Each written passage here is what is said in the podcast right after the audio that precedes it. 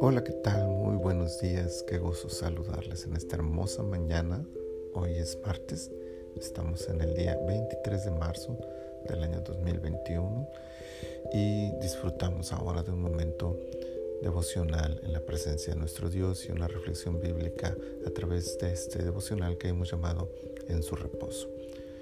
Como el episodio es el episodio 20, estamos en el capítulo 20 del libro de Éxodo. Ya estamos ahora sí a la mitad de este, de este libro, de, de esta temporada 2. Y he escogido el versículo 20 para reflexionar en él. Dice este versículo, y Moisés respondió al pueblo, no temáis, porque para probaros vino Dios y para que su temor esté delante de vosotros, para que no pequéis. Hay una diferencia amplia entre prueba y tentación. La tentación tiene la intención de hacer caer a alguien en una falla. Es maliciosa y premeditada. La prueba intenta evaluar el aprendizaje o la falta de él para obtener una mejoría futura en las áreas de debilidad. Dios probó al pueblo de Israel en el monte al exponerlos ante una manifestación de su gloria. La intención de Dios al descender con tal muestra de su gloria y poderío era desarrollar un aprendizaje en el pueblo que los llevara a identificar aquello en lo que tenían que mejorar. Dios quería que el pueblo, al experimentar con sus propios sentidos una manifestación visible de su presencia, reaccionara de tal forma que alejara de su corazón todo intento de pecado. Por otro lado, la intención de Dios también incluía la aplicación de su justicia, pues el pueblo no tendría excusas ante sus futuras fallas.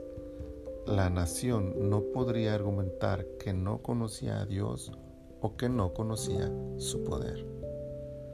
Cada vez que hoy Dios muestra su poder, sigue deseando que el hombre reaccione con esta actitud. Temor reverente y alejamiento del pecado.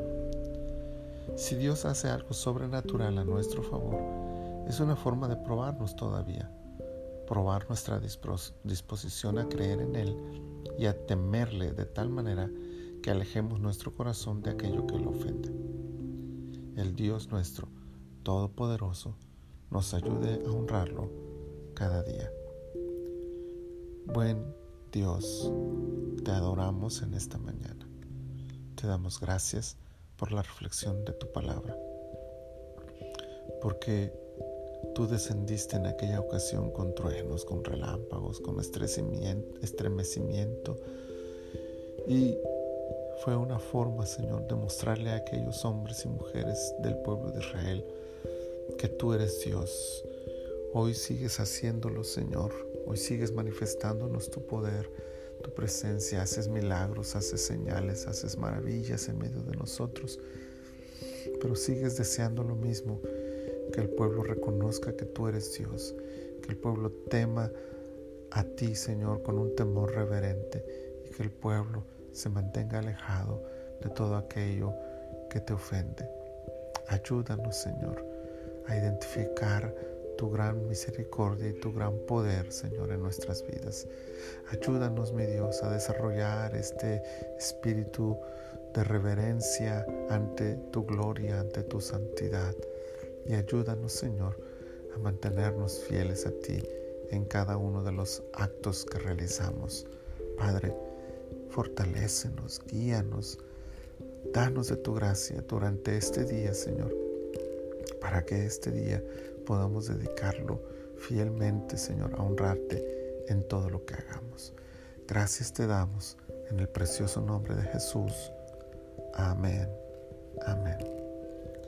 Sea el Señor nuestra guía y nuestra luz durante todo este día. Bendiciones.